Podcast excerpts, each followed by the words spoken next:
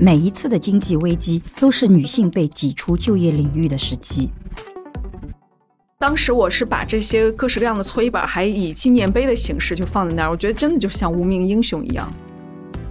如果是有个性别元年的话，在中国，我会觉得是一九九五年。因为我这个是鲁女，就是我出生在山东，从小我们受到的那种思想还是特别规训的。我记得我小的时候呢，我妈给我买了男生假里，女生假眉。中国的现代化，我们称之为压缩的现代性，所以那些奇奇怪怪的东西都没有反思性的，它又出现了。但是其实，在约艺术家的时候特别的难，因为很多艺术家是有很多他们的一些焦虑，比如说，如果我参加了一个纯女性议题的艺术展，以后我会不会被贴上这样的标签？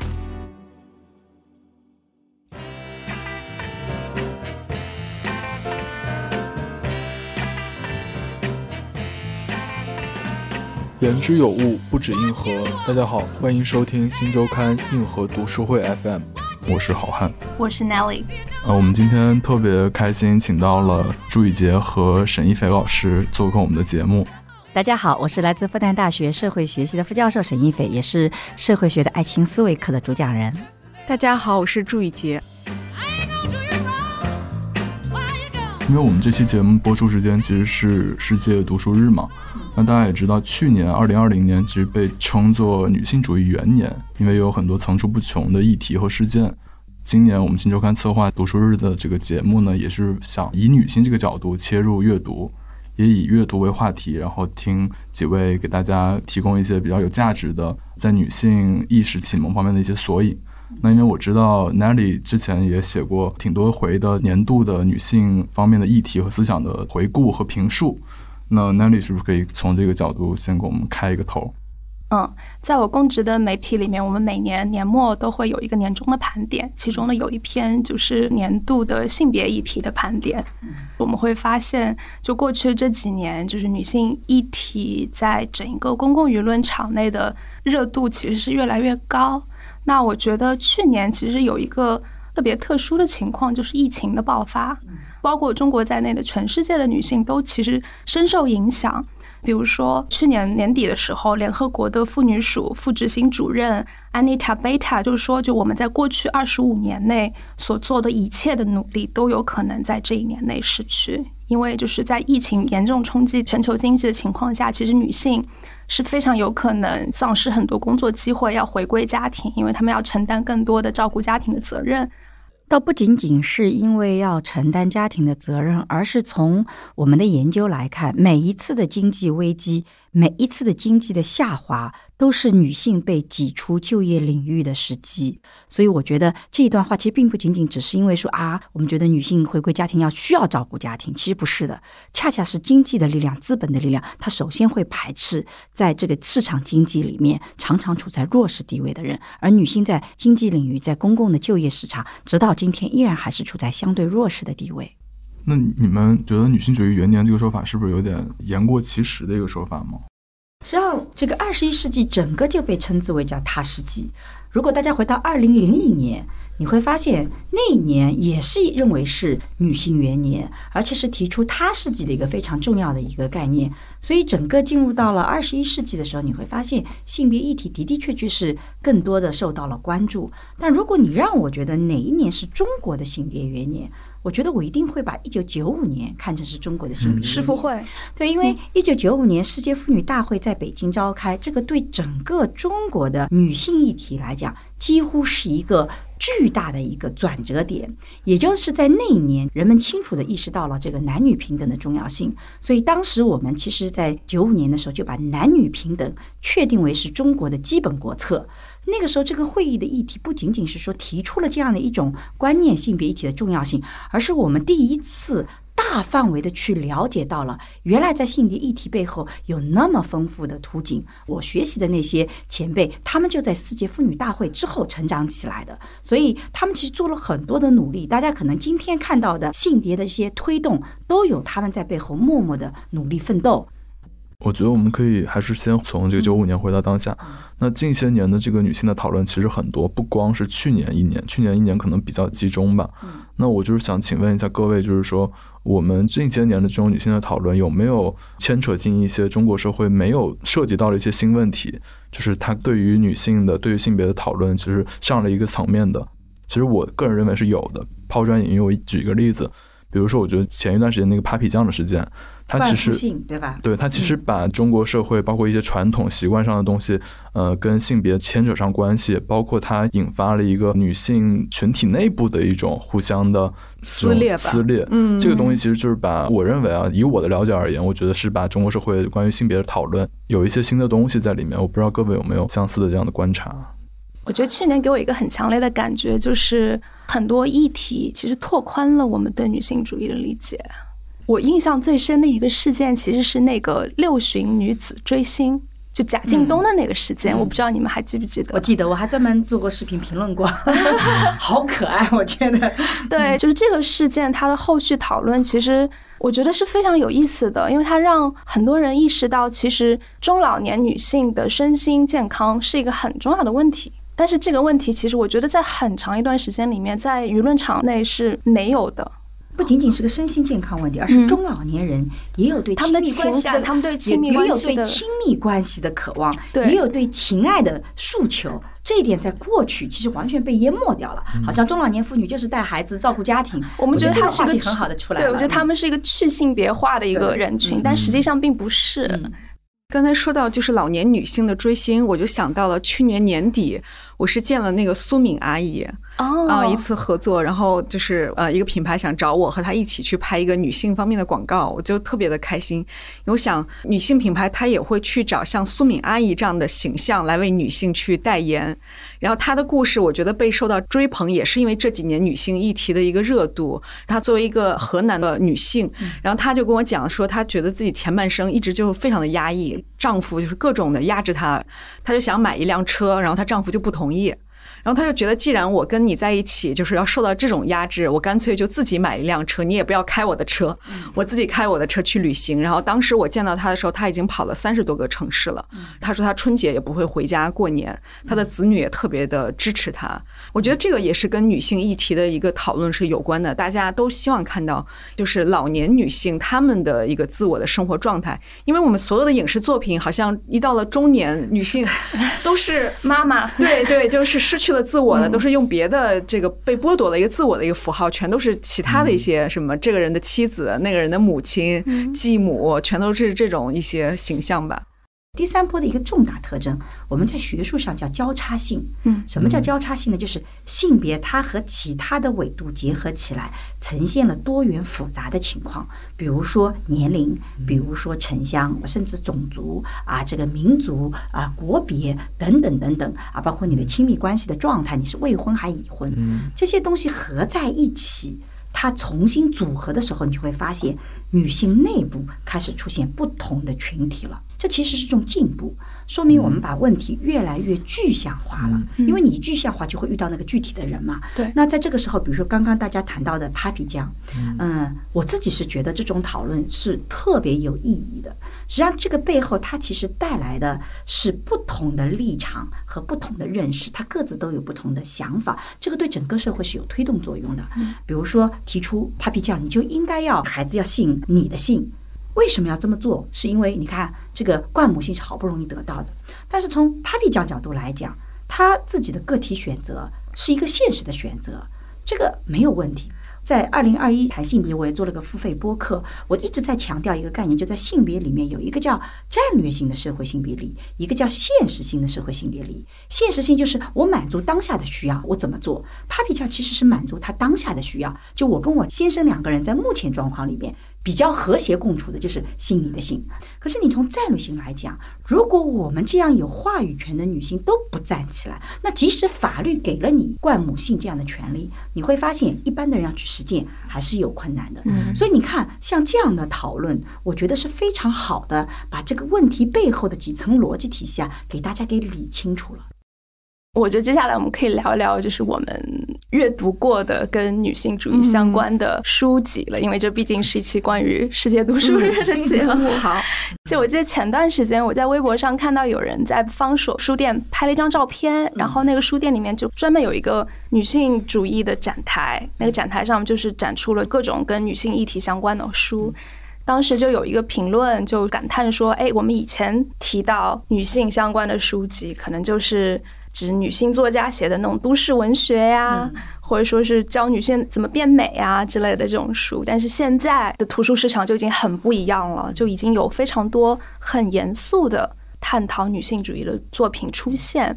我知道去年雨洁你在筹备那个与她同行艺术展的时候，其实你也同时做了一个女性话题的一个书籍展嘛。就很明显，这些年其实出版行业对这个话题的关注度在提升。就不知道你们对此有怎样的观察呢？嗯，好。我自己觉得，首先，因为我就是跟出版社有个很密集的一个接触嘛，确实是这些年的和女性议题有关的或者女性文学变得特别的多。但是我在看他们的出版时间的时候，我发现就是很多书籍其实是很早就已经出版了，就是没有什么水花什么。是的，就比如说我们这两年大家都在研究的这个上野千鹤子的《厌女》啊，《父权制与资本主义》，但是它的出版时间或者进中国的时间是很早就出现了，可是大家都不去讨论。我觉得这也是因为就是大家对性别议题。开始关注了，我们才意识到哦，原来早就存在有那么多的一些学者的研究，然后这样的书籍，嗯，但是同时也有一些是出版社看到现在有这样的市场，他们也就是投其所好再去再版这些书籍，或者是引进更多的一些与之有关的话题的书。我前两天就是在成都见了翟永明老师，他跟我说，他们以前女诗人这一代是最早接触西方女性主义话题的一代人，然后是从女诗人又到了女小说家，所以当。当时他呢就写了一本书，叫做《天赋如此：女性艺术与我们》。他说他这本书出来以后，很快这个出版社就倒闭了，他这个书就是再没有卖起来。然后已经有二十多年了，他去找出版社，大家都不感兴趣，就是觉得这个书应该没有人去关注，然后你讨论的东西太小众了。总之是各种理由，就是不给他出版这本书。然后呢，我最近就是拿到他这个书，又去问了几家出版社，因为这个女性议题的一个东风，大家就重新愿意。接受这样的话题，我觉得其实这个议题的讨论真的对于很多女性的创作者是一个很好的机会。嗯，那就我来讲，因为。女性主义的书实在读的太多了，它是个专业嘛，对，所以我如果要推荐，我就推荐我自己的《透过性别看世界》，你可以在后面看到这个所有这些类型的参考书目。其实这本书，呃，在两零零五年出版的时候叫《被建构的女性》，嗯啊，当代社会性别理论。然后呢，呃，到了这个一九年的时候，其实是再版。其实中间倒是一直出版社在催着我再版，因为它第一年就卖空了。但是我自己老觉得还需要改一改。但实际上，现在改的是稍微偏保守的改一改。但我其实做的一个最大的一个努力，其实就是把它语言变得更通俗一点，因为过去还是偏学术类的。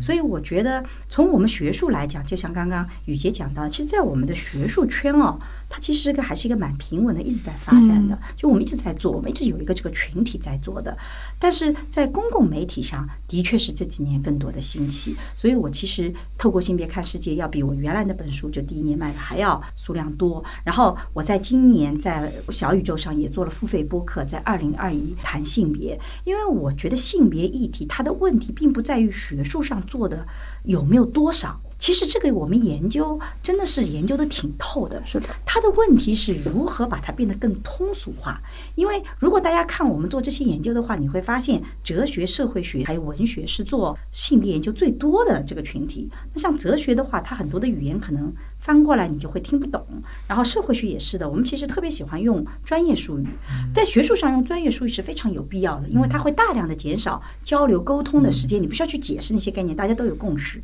但是它在传传播领域，它其实是会造成很大的一个壁垒的。所以，其实像我的话，我其实是觉得在这个阶段，其实我做的最努力的工作是做了一个翻译工作。嗯，我把学术上的东西尽可能的。翻译给大家听，它背后的道理是怎么样，更通俗。而它会损失掉一些专业性，也会有人批评我说，哎，这个观念不够严谨，因为你打比喻你就很难严谨嘛，对吧？但我觉得这个工作非常重要。这几年来，我看到的是这样的书籍越来越多。包括胡克斯那个，原来我们看的都是从边缘到中心，像这种偏学术的，他其实很早就有一本，就是呃人人都应该读的女性主义。那这本书在前几年就重新翻出来了，好像翻成叫《激情的政治》还是什么，我忘掉了啊。所以我能看到是在书籍类，其实是些相对通俗的东西，我们越来越多做。这也是像我作为一个学者，我就意识到，其实性别议题它是跟日常生活紧密相关的，嗯，它不应该成为象牙塔里的讨论。否则，它能改变世界的、改变社会的可能性就变小。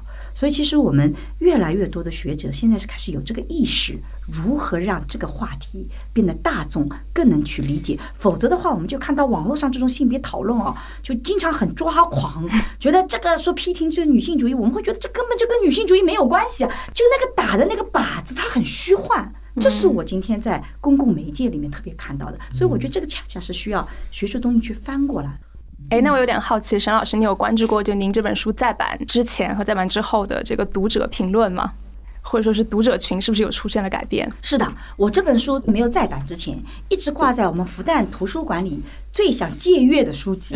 就是说这本书其实最早就是因为写的时候也是作为这种类教材写的，就主要是给大学生和很多的那个学者。但是我在透过性别看世界那场书展上，我来了很多不同年龄群体的人，嗯，尤其是在播客，还有我在别的场合里面，我真的是遇到了，就完全不在我原来的设定的观众群体里面去。特别好玩。我有一次去一个地方做一个讲座，也是谈那个性别话题，但是我觉得是比较小众的一个读书会。结果那天来了很多五六十岁的中年大叔，这个原来在我概念里觉得他们不太会特别的来读我这本书。结果有几个大叔非常诚恳的跟我讲说，他觉得我的这个性别的书籍是他能够比较看得懂，而且他觉得认可的，然后很诚心的跟我坐下来谈。那个时候我特别有成就感。就那个时候，你会觉得你终于做的那些通俗化的努力，它其实是有帮助的。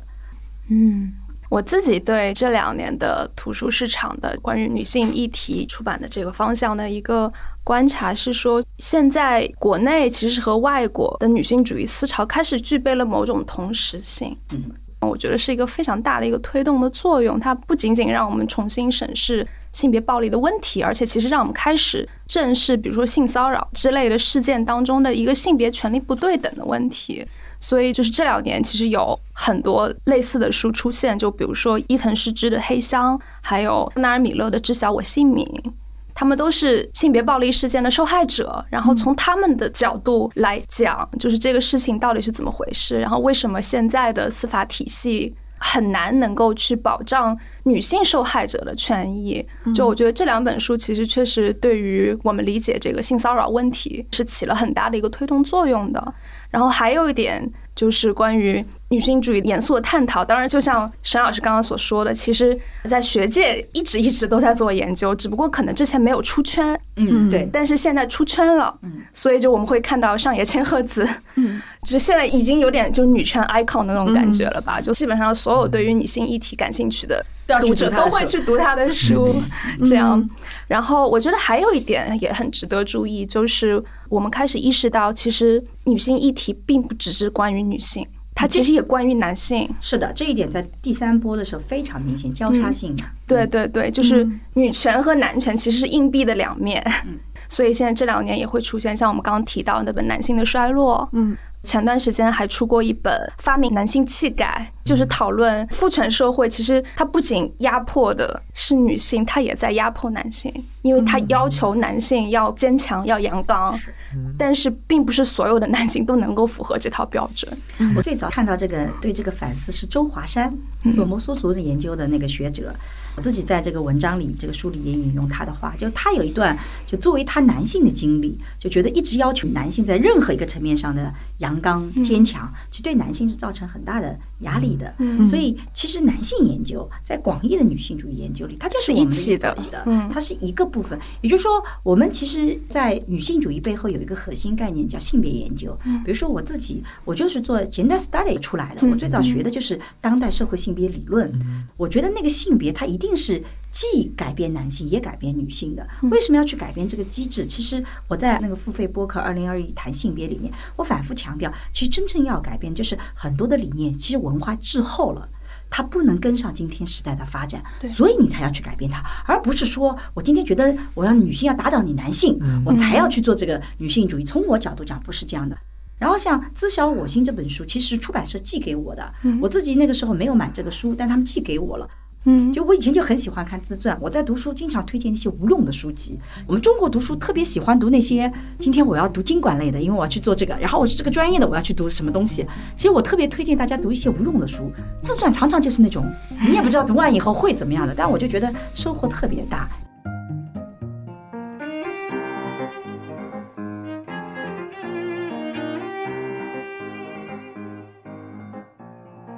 其实我们在做很多女性主义的时候，我经常讲三种不同类型的女性主义，它其实都有价值。我们现在女性主义内部会产生这种争议，就有的会非常的激进，我觉得这个是非常重要的，它是提出问题的。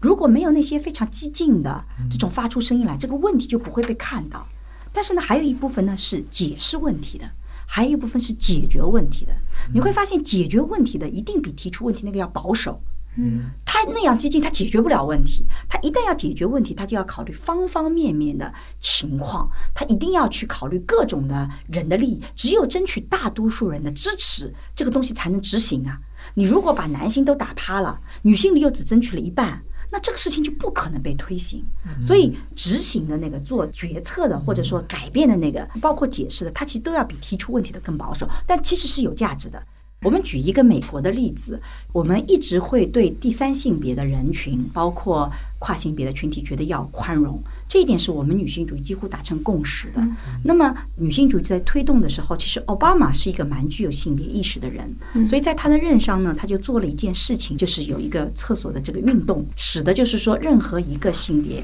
你只要觉得你是女性，你就可以进女性的厕所；觉得自己是男性，你就可以进男性的厕所。然后，他也建了大量的第三性别的这样的厕所。这个本身的出发点是非常好的。就是使得这样的群体它有自己的自在性。可是呢，你想想看，对于绝大多数的女性来讲，我一个厕所里突然出现一个长得完全像个男性的，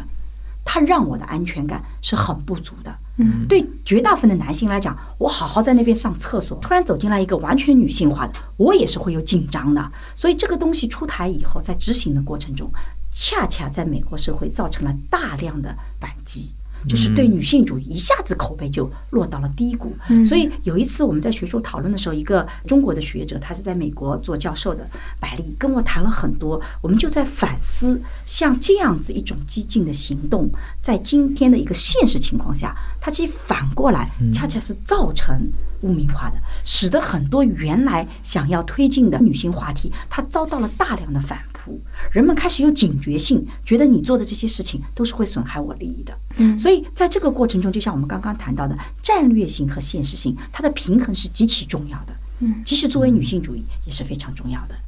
刚才说到展览里面不是有那个文献展吗？嗯，当时我在做这个文献展的一个想法就是，我觉得现在有那么多的年轻女孩，她们对女性主义特别的感兴趣，自己也自称是女性主义者。但是呢，我做那个展览的时候，我有问过她们，其实很多书籍都是没有读过的。所以我就特别希望说，她们能够多去读一些和女性有关的书籍，比如说像上野千鹤子这一类的这种就是学术类的著作，我觉得它是有一个这种公共的意义。但同时，我们也读一些像。自传呀，受害者他写的整个案件的一个过程，我们也去了解他的这个私人意义，这样子他才能有一定的这个理论的基础，让他在这个应然层面和实然层面都有一个理解。这样的话，我觉得他就不会轻易的去攻击一个受害者。读了理论的书，他再去思考这些问题，也不会完全靠情绪去带动。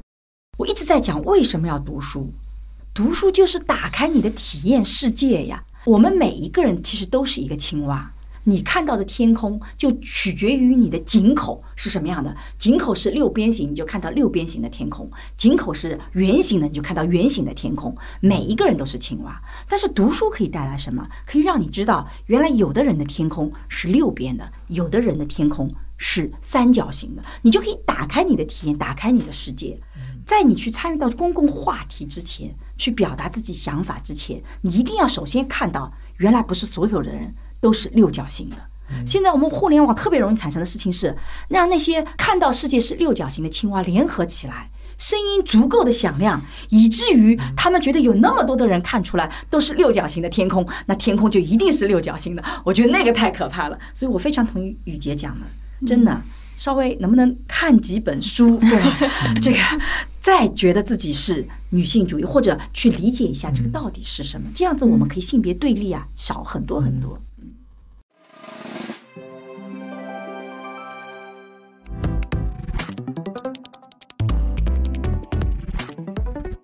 我们在世界阅读日做这个节目，其实就像刚才沈老师讲的，就是阅读本身其实是对反思能力的一个训练嘛。其实任何领域、任何议题都是这样。包括沈老师刚刚讲的，就是说这个女性方面的这种自觉和意识，它其实是解放，嗯，不光是你们女性，那也是像我作为一个男性，也是解放我的一个理念嘛。这个其实在我早期的阅读经验里也出现过。我回想了一下，我最早的感受到这个性别意识和这种女性主义方面的这个启蒙的，其实是一个杂文集，是李银河老师写的一个叫《我的社会观察》，他比较关注这一块，所以他写了一篇，写了很多，包括库尔理论。呃，他有一篇纪念张国荣的，其实也提到那个标题，我印象特别深刻，叫《张国荣：一只自由世界的报春鸟》。他其实就是以张国荣这个人，包括他在性别上面的这种某种特殊性，去写他自己的对于这个世界的构想，然后包括他非常宏大的把这个库尔理论设想成一个那样的一个非常自在、自由的理想的世界。就我是从这个里面获得这个东西，然后后续，嗯，我也学社会学的，然后后面再进行一些这些方面的阅读啊训练，就或多或少就获得这样的启蒙。当然，这个反思还在不断进行中。我觉得我对女性的关心可能还需要更多一些，特别是从身边的亲人，包括我自己的母亲啊这方面去着手。那我也想知道各位，因为各位其实是不同代人，某种意义上，那你们的女性嗯意识这种启蒙的这个书，就私人阅读经验里，能不能给大家分享一下？虽然我是九零后，但是我觉得我的性别意识其实启蒙的非常晚。嗯，因为我觉得就是作为一个九零后大城市长大的一个算是中产家庭的独生女，我觉得很长一段时间我是有性别完全平等这种幻觉的。嗯，但是这种幻觉确实是随着我年龄变大而慢慢的消失。现在要回想，我真的第一次。有这种性别意识的阅读经验里面的话，可能是我大学的时候读的一本小说，叫《伊坦·弗洛美》，它是美国作家伊迪斯·沃顿写的。他就是讲一个男人和一个女人就困在一个很乏味的一个婚姻里面，然后就是那个妻子的表妹就住到了他们家，然后 那个丈夫就爱上了那个表妹，然后两个人想私奔，但是他们最后私奔途中就是遭遇了意外。其实就是没有私奔成，而且还身受重伤，所以最后的结局就是三个人又被迫永远的被捆绑在了一起。我当时是在上一门性别文学课，就是我们每个人要写读书报告，然后我在跟我的老师讨论这个小说的时候，我的全部出发点都是在讲这个男主角是多么可怜。然后我的老师就提醒我说：“你没有完全没有考虑过那个妻子的立场。”嗯，或者说那个妻子的视角在这本小说里面是完全不存在的，对的。所以你会把她想象成是那个恶人，但是你有没有想过，如果这个故事上的女人，如果这个故事是以这个妻子的角度来讲述的，可能会是一个完全不同的故事。是，对。然后我觉得这个是对我来说是一个还蛮大的冲击，就是意识到，就是说很多故事里面的这个女性视角其实是不存在的，至少是是被掩盖，嗯，或者是被认为不重要的。而且这个事情不仅在小说里面有反映，在很多其他的领域也有反映。不然我们为什么会说历史就 history 其实是 his story 是他的故事，而不是 her story，对吧？我觉得这个是确实是第一次对我有就是女性主义意识的一个萌发点。嗯，我跟 Nelly 的这个成长环境特别不一样，因为我这个是卢女，就是我出生在山东，我们那是卢家的一个重地，就是从小我们受到的那种思想还是特别规训的，就是有一个好女孩的范式。我记得我小的时候呢，就是我妈给我买了那个秦文君老师写的《男生贾里，女生贾梅》。好像大概是小学的时候读的，可能你们都没有听说过，是吗？听说过，我还真听说过。我以前少年文艺这个最早的那个一个作者，我们还秦文君老师是我们的指导老师，参加夏令营，所以我对，因为我是从就是大概 还不认字的时候，年纪太大了，不好意思，我妈妈就开始订那个就是市面上有的一些杂志，什么少年文艺啊什么的，后来就给我买了秦文君的这个男生贾里，女生贾梅，你你们就什么意思啊？这两个字，秦文君写的知道，对，他写的是小说，但是是呃这两个人呢，他们是呃同胞的兄妹啊，哥哥虽然就是比他大这么几分钟，但是这个女孩就是贾梅，她从小就会写日记，她就发发现了性别的不同。那个时候我在读的时候，我一下子也是明白了哦，原来性别给人的这个差异是如此之大。贾梅就会在自己的日记里写，她就觉得哥哥其实是一个也没有做成什么事情的人，但是哥哥就是有很多那种理想，就特别有英雄气，就是海明威说的那种英雄气。但是他就觉得自己好像想要做一个好女孩，特别是人人口中的好女孩，是一件特别难的事情。然后他也会特别崇拜他们班里有一个叫林小梅的一个女同学，因为那个女孩就是活得特别的潇洒，特别有主见。然后他就发现自己在家里面就是一个配角，哥哥有零花钱，他没有，因为哥哥觉得女孩子就会乱花钱。呃，他也会就是不是很喜欢女里女气的东西吧，因为他经过这样的一个，他跟我觉得这个角色设定啊，跟其他的不一样，在于他家里有一个跟他一样年纪的哥哥，嗯。嗯，然后像我们这种独生子女一代，你是没有比较的嘛，他通过跟哥哥的比较，他会发现哦，哥哥他们能做些什么，我们女孩子不能做，对，这个就跟我的成长环境就很像，因为我小的时候好像读书的时候，学校里面老师也一直都会觉得啊，你们女孩子别看你们现在数学学的不错，以后你们就不行了，然后就会有很多，就是你们女生最好就是找一个稳定的工作，以后早点结婚，一切的这些给我们的灌输的一些思想，都是特别对女性的一个规训，就希望你成为一个乖巧的。生活有保障的，然后不要太有事业心。对我还记得这里面就是林小梅的他们家的亲戚就跟她说，女强人和女强盗只差一个字。他的意思，对他的意思就是他对女人有野心这个事情是不能理解的。后来我最早工作的时候在做时尚杂志嘛，时尚芭莎。那个时候我们所有的同事大部分都是女性为主，我们的领导也都是女性，所以我在职场中就没有感受到这样一个职场的天花板。后来有机会是采访到了桑德伯格，他就带了那个《向前一步》这本书来中国。当时就是读了他这本书，还有跟他的采访，才发现哦，原来中西方的职业女性都会面临一个这么大的一个困境，就是你因为是女性，所以你在职场中你是不被重用的。所以这个也对我的启发很大。嗯，我小时候其实觉得我生活的环境是一个，现在回过头去看是个特别女权的环境。嗯，就是我外公很有意思，他生了五个女儿。然后他就一直觉得女儿很好，像我妈的名字都是跟妹，就是第三个是女儿的时候，还下面还得跟一个妹妹，而且他让所有的孩子都要去读书，包括我爸爸那个家庭也是的，就是我奶奶是个特别温和的人，但是在家庭地位特别高。逢年过节，我奶奶的做法是所有的媳妇坐下来陪我喝茶，陪我聊天，儿子们去干活，一个儿子要做菜，一个儿子要打下手，一个儿子得要在旁边端茶倒水。所以我从小其实那个环境，现在回过头来看是很。偏女性的，因为我自己出生的地方也是中国历史上，如果你去找那些性别平等的文献，都发生在我们江南这个地带。嗯。然后我这爸爸呢是一个特别爱看电影的人。我第一次看到这个性别的不同，其实是在看有一部老电影叫《Test》。天哪，我有更暴露年龄，估计你们都没有看过。就是这个电影里面有一个情节是，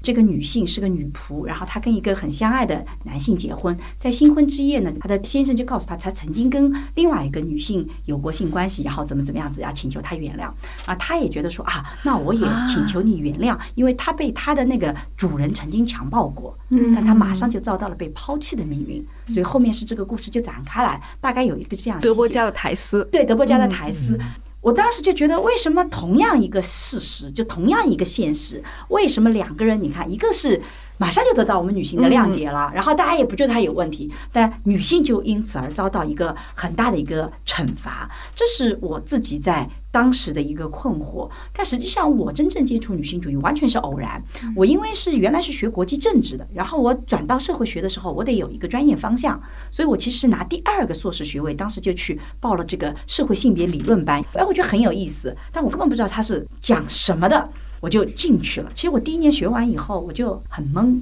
他让我三观颠覆，而且我是个特别传统的，因为我跟我先生已经结婚了。我印象特别深刻。我在那个现场的时候，因为我结婚，然后我自己婚姻也很好，结果呢，他们讨论的时候就有一句话说：“小姐就性工作者是零售的性行为。”我们婚姻呢是批发的性行为，批发的性行为还不一定有零售，可能价值更高，或者是回报更高。我一下就被打懵掉了，因为在我的传统里面，哇，我这个结婚怎么能把我跟性工作者相提并论呢？你会有本能的这个想法，所以你会觉得这什么东西啊？我回来就跟我先讲，不学了，就这个 学不下去了。但是，像后来，因为我们是要学三年嘛，然后零三年停了一年，因为萨斯，然后那一年又正好我生育怀孕，这个时候其实那些女性的议题突然间蹦出来了。就你因为生育，你因为怀孕，你会在职场上很多的问题就开始蹦出来了。然后我等到 SARS 过后，我跟我先生讲，我还得去学。那个时候我孩子刚刚出生啊，就六个月。然后我就决定我要断奶，我要去学。我先生对我这点特别好，所以即使他是直男，我觉得这点也很好。他没有觉得说你女性一定要带孩子，这孩子这么小你怎么离开啊？那就去学好了，断奶嘛就断奶了，我就断奶去学了。所以我是这么坚持的学下来的。如果推荐一本书的话，其实我们当时第一年的那个书籍就很多的阅读文章，最后是集成一本本子的，叫《女权主义理论读本》。应该现在大家还能搜到这本书。这本书就是当年在两零零二年我们第一个学期里面学的这些文章，所以那个是我自己的整个性别意识的一个翻天覆地的，就是那个改变，是个很系统的转变。也是在那个课程上，我第一次知道原来女性的生殖器官是有那个字可以写出来的。嗯我之前从来不知道，我们中文里有那个字。我就觉得啊，很多颠覆性的，但它其实对我自己的人生产生了非常积极正面的意义。包括我后面重新去处理我的亲密关系，我觉得性别到最后，它其实真正处理的就是差异。嗯，就你真的学到后来，你会发现，它不是简单在讲性别，它在讲面对不同的差异，我们应该怎么办。我觉得这一点一直到现在，包括我后面做社会学的爱情思维课，其实都是让我受益无穷的。我自己的人生也是因为这个，我觉得我能跟我的先生就关系变得更好，能够把爱情一直延续下去，就是因为我们不断的在重新理解这个差异。所以我自己是推荐所有的人读读这样的书籍，其实对你的人生是会有很大帮助的。嗯。刚才沈老师就是说到了《苔丝》这个书嘛，我就想到过去我们读的很多名著里面，对于那种失去贞洁的女性，她的那个下场描写的都特别的惨烈，对，都是被抛弃啊，就得不到幸福，得不到祝福。但是后来我们上中学的时候，就是第一次接触到像魏惠绵绵这样的女作家，就被完全震惊掉了。因为那个时候读什么《上海宝贝》，就觉得啊，原来女人可以描写性是如此的坦荡，如此的不在乎，然后对自己的身体、对性的享受都是。可以说出来的这个阅读体验，对我来说也是有一种挺开发 人性的那个功能。我们刚才其实是从比较广泛的书页的观察，以及各位老师的自己的这个私人阅读经验去讲女性意识这个启蒙这件事情嘛。那其实除了文学啊，或者社会学这种理论层面的这个书层出不穷，呃，其实我们也注意到，就是在艺术领域，艺术家们对这些女性意识或者对更广泛的性别意识的表达也越来越多。那朱雨杰老师其实这方面是非常有建树。那朱老师其实最近也在看理想开了艺术课，嗯，然后朱老师可以跟我们分享一下，包括之前的艺术展。嗯，去年在做艺术展的时候，我的那个出发点也是疫情期间看到大家讨论就是非常的激烈，然后很容易就是有很多的矛盾。那我觉得艺术是一个特别温和的一个地带，就是它很多的观点观念是藏在艺术品之后的，所以我就想能不能通过艺术这样一个形式来表达我们的一些诉求吧。但是其实，在约艺术家的时候特别的难，因为很多艺术家是有很多的一些困惑，或者是他们的一些焦虑，比如说如果。我参加了一个纯女性议题的艺术展，那么以后我会不会被贴上这样的标签？我的艺术的作品是不是价值就会低人一等？我觉得这些都是其实是存在于艺术史上面一直都在的一些很重要的一些问题。比如说，就是女艺术家有一句话，就是当一个女性她画的好的时候，大家就是称她是画家；画的不好的时候，就说她是女画家。好像对吧？就是很多女性的创作者一旦被贴上“女”这个字，就意味着她。是低人一等，她的创作力不行。然后，女性关注的话题、创作的主题，往往也都不是。所谓的一级重要的，像过去的男性艺术家，他往往创造的主题都是历史啊、重要的事件、政治有关的，然后为一些什么首相啊这样的一些人画肖像。但女性这种小情小调、私人领域的一些创作，然后一些爱情的表达，都被看成是艺术史里面不重要的一些话题。这些也导致了他们的艺术品好像在美术馆里面就是特别的少。然后另外有一些艺术家还跟我说，就是因为她是女性。比如说有一个藏家，他看到作品，本来是挺喜欢他的作品，一打听知道她是女艺术家，就放弃收藏她的作品，因为他觉得女性艺术家她以后结婚生子，必定她的创作之路就会受到阻碍，她可能就回归家庭了，那她的作品以后就没有升值潜力，所以就有这样种种的问题。所以我觉得好像有一些女性艺术家，她愿意为这个群体发声，愿意来做展览，其实是挺勇敢的，因为她也冒着很大自己的职业上的这样一个风险。有没有一些有意思的那个展品可以给我们简单描述一下？对，好像特别震撼的，可能就是周文静的那个《女人节育环》系列。那个是很多人看哭了，就是因为很多年轻的一代他是不知道有节育环这个东西嘛，而且节育环的这个原理，它其实不是一个物理原理，它竟然是一个化学原理，它是将这样一个铜的材料放到女性的子宫里面，然后让它不断的发炎，导致不能受精，而且是你一旦结婚了，你就要集体的强制性的去上环，呃，你必须经过那个生育的许可才能把环取出，生完了又要立刻上环，为了防止女性就是一些农村的一些。落后地区，他们特别重男轻女，他们想生儿子。为了防止他们想要生儿子，所以就还要把这个环做的是那种嵌在你的肉里面，就很难取出。所以女艺术家当时是因为她母亲取出了在体内二十多年的这个节育环，发生了一个子宫大出血，当时怀疑是有这个子宫癌的可能性。就引发她的思考，她就觉得为什么我母亲那一代人要遭受这样的一种就身体的疼痛？她就开始研究一切用身体的疼痛来表达艺术作品的这个系列。所以这个作品当时放在展览现场，有很多嗯，比如妈妈的一些观众，他们是看哭了，就是可能很多人都有这样一些痛苦吧。嗯，那个节育环被做成什么弓形、Y 形、花形，就看着就很惨烈。所以有一些男性观众在看的时候，我觉得我就不用再去跟他去讲，反反复复我们就说。女性多么不容易，很多男人一听到这个，他们就特别反感。他们看到就懂了，他就觉得啊，女人真的是原来承受那么多的一些痛苦。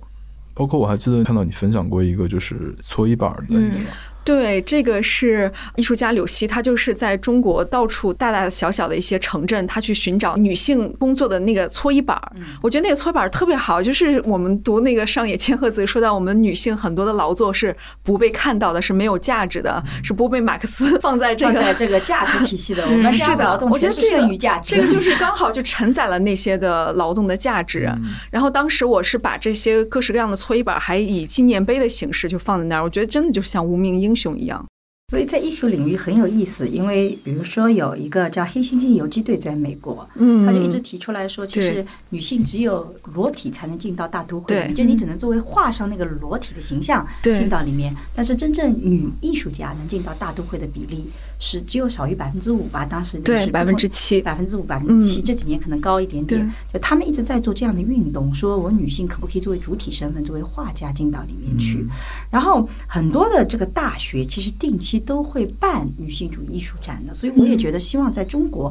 更多的那个能够普及开来。比如说，我那年在哈佛大学访学的时候，哈佛大学旁边有个叫威斯林女子大学，嗯，它就是一直有女性主义展的。然后我印象特别深刻的是去看的时候，它是最早那个时候是零六零七年，其实对我们来讲。跨性别或者性别之间的隔阂还是比较大家根深蒂固的，嗯，那他就会有很多的视频给你看，就一个男的怎么快速的就变成通过化妆那个就变成一个女的了，嗯，一个女的怎么快速的又变成一个男的，他不断的通过这种影像资料帮你去打破，所以其实艺术的感觉它其实非常直截了当，有的时候它是能够直达人心的，把那些我们可能用语言要比较深刻的来谈的话题。就用一个东西，就用这种重击的力量，让你一下子就哦，原来这个界限就是不太合理的。所以我自己是觉得，其实在这个我们的高等教育里面，我自己这几年一直在强调说，其实，在高等教育，首先要建立学术的审美，就你进到这个里面，你得知道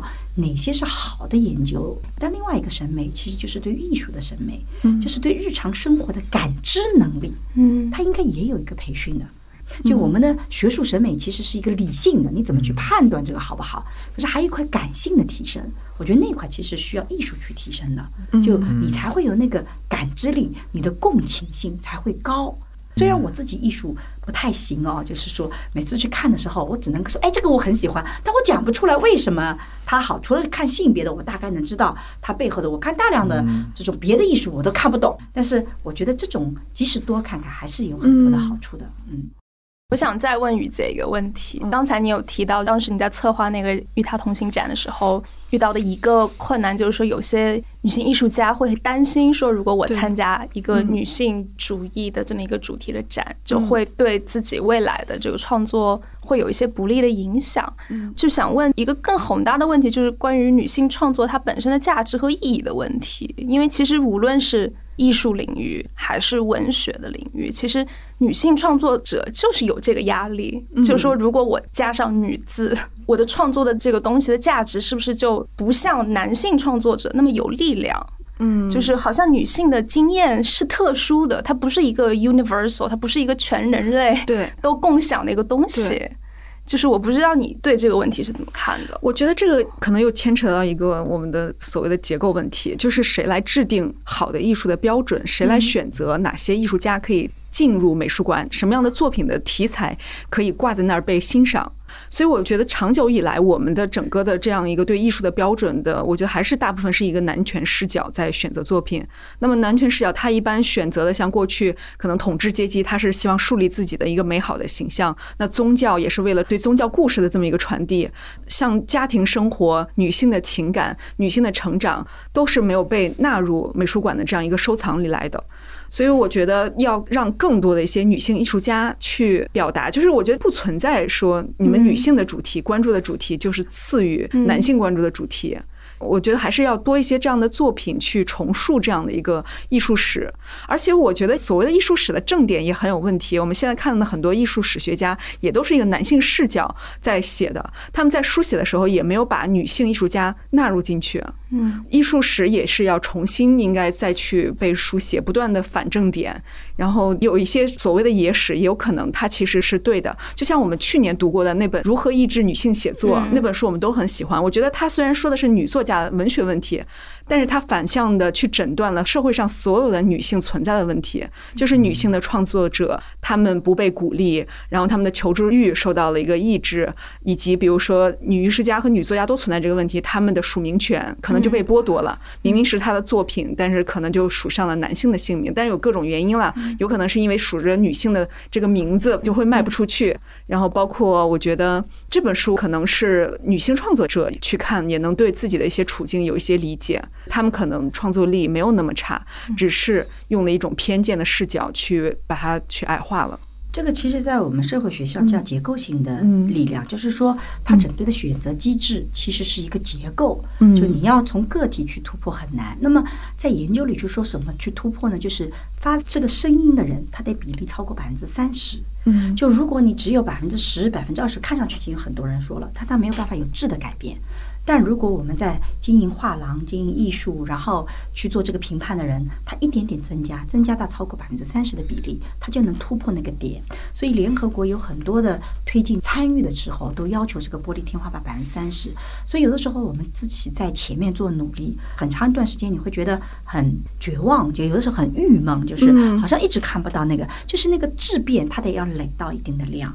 我们其实每一个女性在任何一个专业领域都有这个困境的。我自己很长一段时间呢，不太愿意走到公共前台来，就我比较愿意去参加新闻夜线啊这种评论类的，就比较符合我学者身份的。但一些更娱乐性的、更大众的，我都不太喜欢。为什么？因为女性知识分子在我研究里没有在公共领域里面有什么好下场的。哦，就你知道吧？女性你如果讲错一句话，也是台词，对吧？男男性如果说错一句话，大家觉得没什么问题。但你女性如果发错一个音，立马就各种讥笑就来了。你竟然作为博士、复旦的教授，连这个话都讲不清楚，哇！你作为一个女性主义，你这个观点竟然是这样子的。他会说你不专业，因为就是因为是女博士。对，女性知识分子要在公共领域发声，最后的命运经常是很悲惨的。因为你几乎就不能犯大的错误，那你要知道这个成长的过程，谁都会犯点错误啊。你要翻身就很艰难。对于这种结构性的力量，其实大家是要足够的反思的。所以我其实是疫情以后才觉得，其实人生有的时候挺苦短的，可能还等不到大家反击我，我就命 就没了。既然这样子，不如出来冲一冲。我也希望说，如果我们这个是有性别意识的，其实也得意识到这种结构性的不平等，它不仅仅需要靠我女性去改变，我也希望有更多的男性支持力量来，对不对？这个我们万一有点小错误的时候，你也得说这错误女人常犯，男人也常犯，这样子你会发现我们的日子就相对好过了。不是说这种错误啊是个男人都会犯，我们女人一犯就变成一个，这个其实是个特别大的不公平。其实，在艺术领域里面，我觉得那些困境既有结构性的，但也的的确确靠改变，它没有办法一下改变结构。我觉得还是需要一定的频率的去出现。就比如说，观看其实是一个特别政治性的东西。刚才我们说到美术馆里面的女性的肖像很多都是裸体，就是英国国家画廊不是维纳斯凯斯有一个镜中的维纳斯，她那个女性是背对着观众，然后呢望着镜子中的自己，那个形态就是非常的妖娆，她的背部线条也非常的长。当时有一个女性主义者，她看到这幅画非常的愤怒，就觉得自己被冒犯到了，拿刀砍了六刀。我觉得他被冒犯到是有很多种原因啊，他觉得这个作品就是为了取悦男性而去绘制的。后来，Sarah Lucas 当他拿了那些男性的器官去做展览的时候，在北京红砖美术馆，我跟一个男性朋友去看的时候，他就特别不舒服。我在想，哦，那你看，就是男性偶然间看到一个女性所谓凝视下的一个男性的这样一个身体结构，他是觉得受不了。但是我们长时间的，一直不停的观看都是男性创造的女性身体，我们就是习惯了那样的一个审美或者那样的一个性别意识，所以我觉得好像观看也是需要被训练的。你要多去看女艺术家的东西，你也会觉得哦，那个也很重要。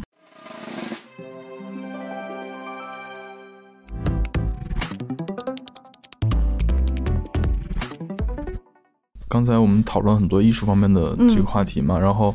嗯，我其实也想到一个，就是不光是女性的创作者或者女性艺术家，艺术这个事情本身就是一个感性世界的一个事情嘛，它跟感性更多的相关，它可能跟理论天然的就有一些张力在。然后我也想到，前段时间我看了一个电影，叫那个气球，不知道大家有没有看过，万马彩蛋的。嗯，从我的解读上而言，它有很鲜明的女性的视角和女性的对女性的遭遇的描述。但是我听万马彩蛋，不管他上节目也好，或者接受访谈也好。他会更多强调，就是一个关于灵魂和现实的故事。也确实有那种艺术家，他不太愿意直接的说啊，我这是一个女性的。至少我看到的而言，他很少这么去表达。但我觉得，就是像我刚刚讲的，从某种层面上，艺术家好像不管是男性还是女性，他更希望自己的作品有一个普遍主义的一种理解，或者大家对他的看法有一个这样的批评。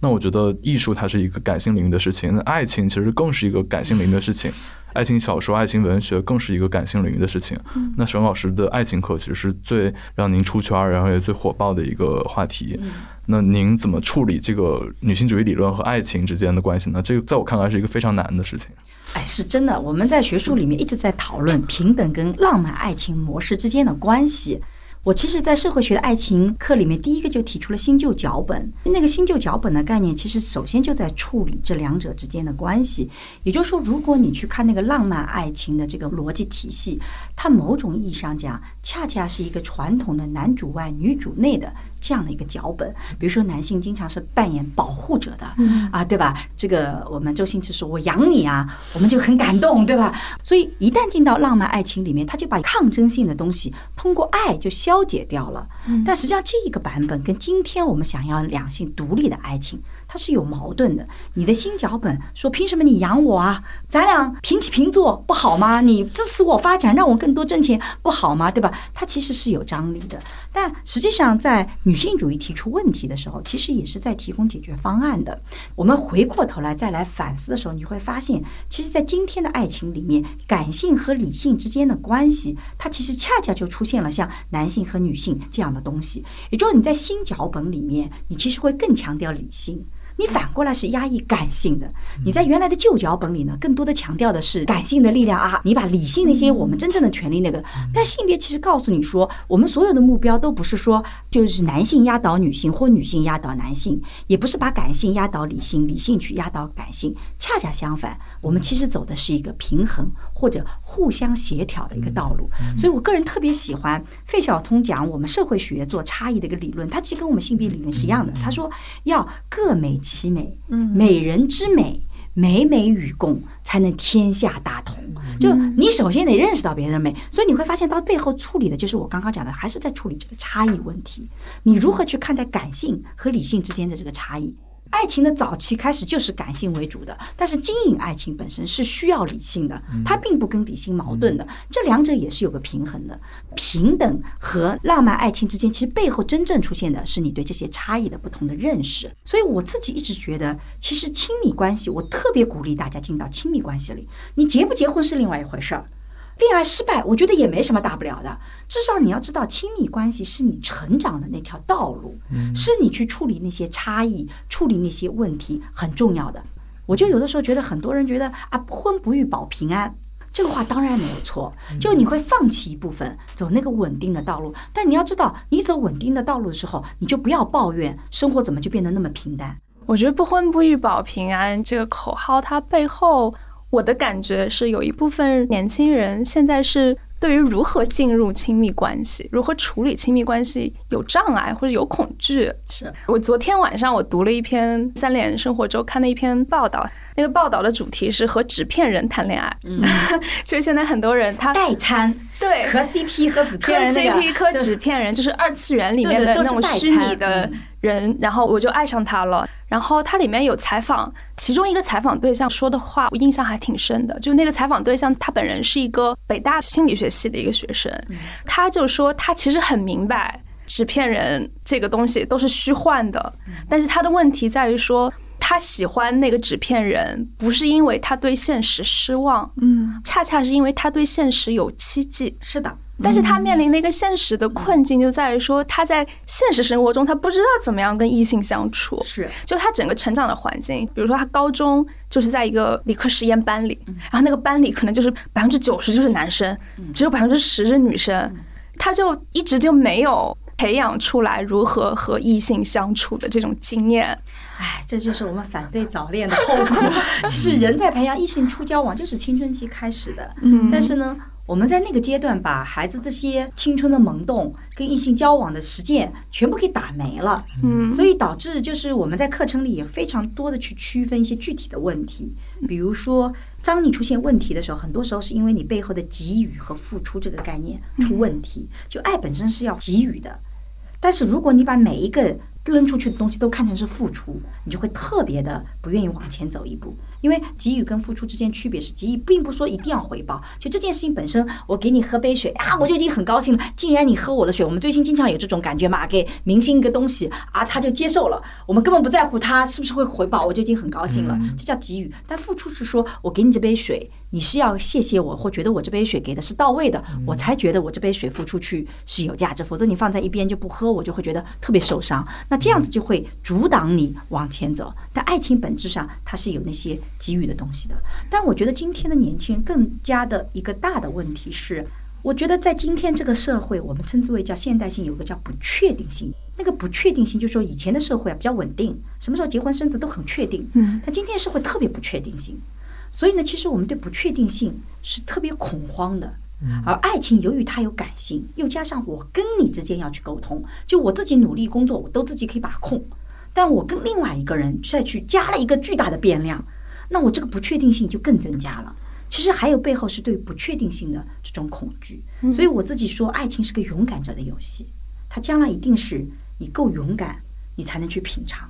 你不够勇敢，你怕那种不确定性，嗯，你时时刻刻自己设框架，你就很难你去品尝那个爱情的味道，因为它就是有这个不确定性的。嗯，如果你跟一个人谈恋爱说，我一定会喜欢他，我们将来一定要走到下去，这就不叫爱情了，对不对？恰恰就是患得患失，他是不是会喜欢我？我这么做是不是好？哇，那个那些才是爱情的最本质的滋味啊！嗯那个患得患失，所以在这个过程中间，其实那个不确定性的恐惧，其实也是阻挡我们前进的。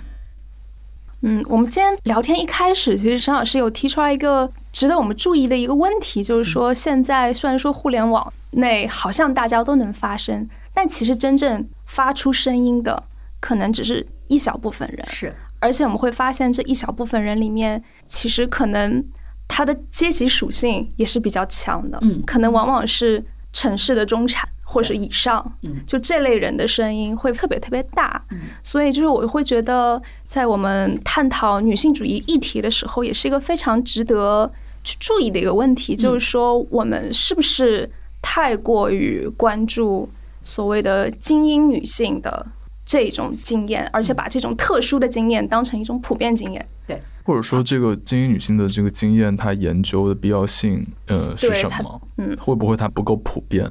哎，在二零二一谈性别这个付费播客里面，我们其实专门讲到了这个性别主义里面，我们除了介绍各种不同流派的女性主义，我们还介绍了一个叫第三世界的女性主义。嗯，为什么当时这个板块非常重要？在我看来，就是因为你会发现女性主义运动本身有这个过程，就是过去的女性主义所有关注的话题，其实都是白人女性所关注的。对，比如说走出家门就变成是个解放的象征体系。嗯，但是黑人女性主义就提出来说，不是的，我们黑人很早黑人女性都在外面工作，我们要的权利是回家能带自己的孩子，因为我们大量的工作室都是帮你们白人女性带孩子，我们没有权利带自己的孩子，所以我们的诉求跟你们是不一样的。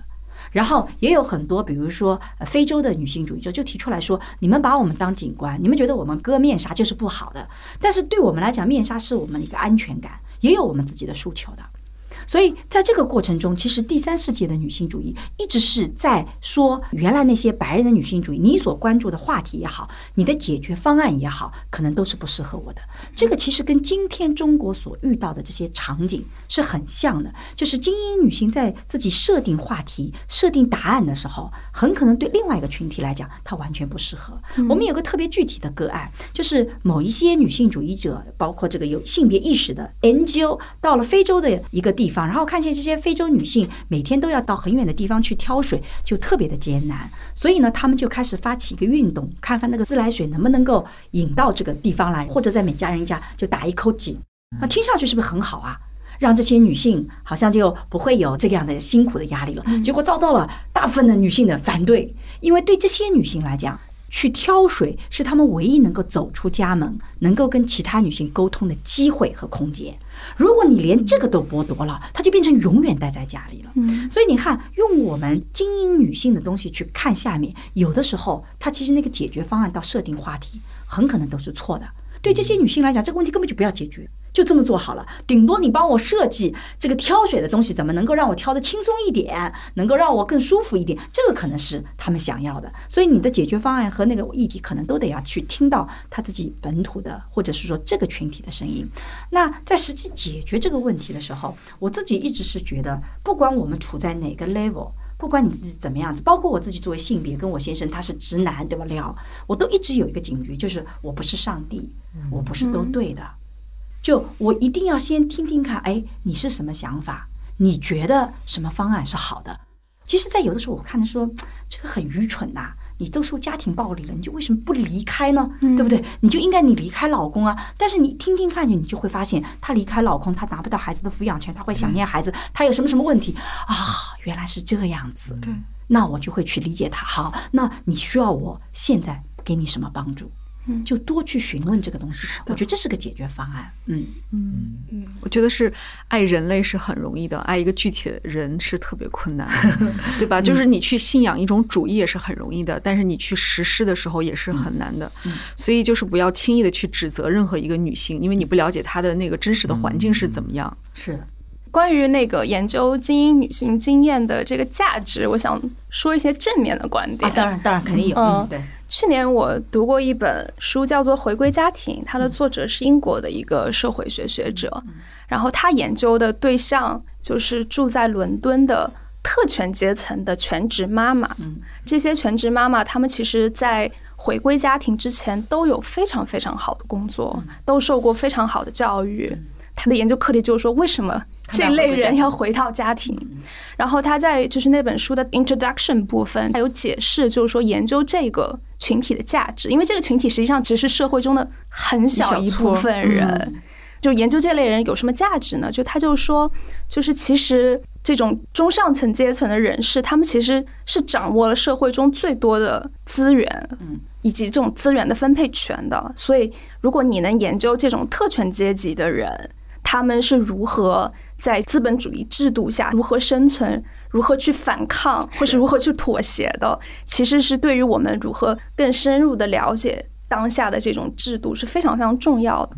另外一点就是，其实大众传媒或是广告或是政策话语，其实都是把这类人当成整个社会的一个模板的。嗯，就他们是中下阶层想要想要实现的一种人生的目标。就还有一点就是说，如果这类人都觉得我很难去反抗这个父权制，我不得不回归家庭了，那比他们资源更少。能够得到支持更少的女性要怎么办呢？所以这是他解释说我为什么要去研究特权阶层的全职妈妈的一个原因。这个我特别同意，而且谢谢你帮我做了解释，因为我一直做城市研究，我导师一直觉得我应该多做农村研究，但是我自己就一直对城市的很多话题更感兴趣，所以我属于一个比较感性的，也是那种。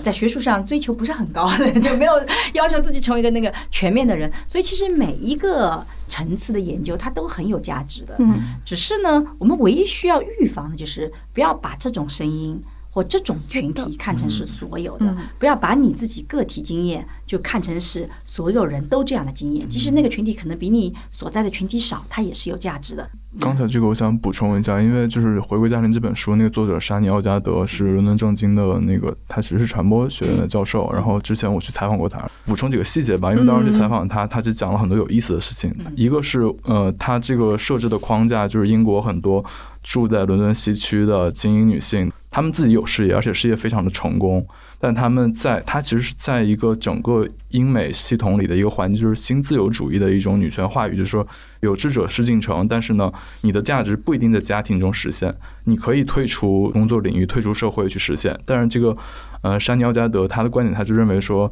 这种退出社会生活、退出就业领域，其实你遭受的东西是你没法再用你工作那些东西去弥补的。你一旦退出，可能这个选择就是。会让你悔恨终生的一个选择，不可逆。对他其实在呼吁一种重建一种女性联盟。他当然是喜欢那种，包括肯定跟沈老师一样，就是社会主义型的那种，更强调集体的集体行动那些东西的一个呃女性主义的支持者。所以他认为这是新自由主义造成的这种分化是非常值得警惕的。所以他研究精英女性，他其实是觉得说底层的女性或者第三世界女性，大家对资源位置比较好，然后。处于上层的这些女性有偏见，她想扭转这种偏见，而他说他们的这个育儿工作虽然说呃以某种形式去外包，加剧了这种不平等，但他们的工作一样是很繁重的，只不过他可能不用实际的去擦地、去接小孩或者干嘛，但他一样是非常繁重的。就在这个层面上，这种压迫其实只是换了一个形式，可能他们看似更轻松，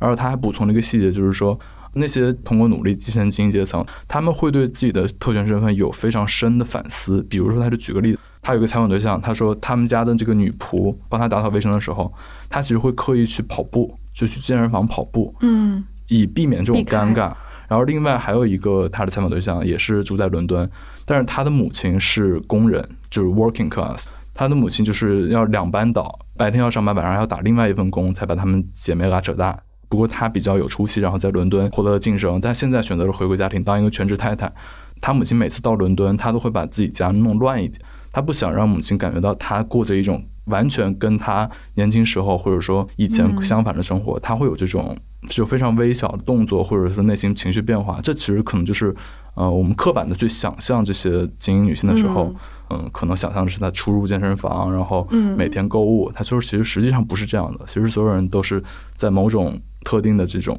不公正的资本主义体系下被压迫的。我对那本书里面提出来的新自由主义女权这个概念，我印象还蛮深的，因为它其实是强调女性要自我赋权，要自信，要适应环境，然后要 be entrepreneurial。但是你反过来，这个当然是就是去激励个人奋斗的一种很好的一个手段。但是它的反过来，其实就是说你不要去批判当下的这个现实。它的前提条件就是说现实是不可撼动的。嗯，所以女性要做的就是你要去调试自己。其实，在那个当时桑德格尔出来向前一步这本书的时候，有另外一个美国的。前国务卿我忘了名字叫玛丽还叫什么来着？嗯，就是你在网络上，我上课时候经常会拿他们两个视频，让学生对比什么叫工作与家庭的平衡，就是桑德格尔强调是女性要向前一步，但是那个玛丽其实一直在说的是，她是做了国务卿以后就放弃掉，然后要回归家庭的。就对女性来讲，她其实觉得你单单是只靠个体的力量，如果你不改变整体的框架，其实女性还会别的诉求，嗯那些诉求也是平等的存在着的，她也会要去满足。所以真正要去做的事情，到底是机制的改变，还是个体的努力？就他们是有争论的。但实际上，这个争论的结果不是说我们会觉得哪一个是讲的是对的，恰恰相反，你会发现这个是一个就互相互动的过程。嗯更多的女性向前一步，她就能改变那个结构；更多的结构改变，就会鼓励更多的女性对向前一步。所以其实要形成这个。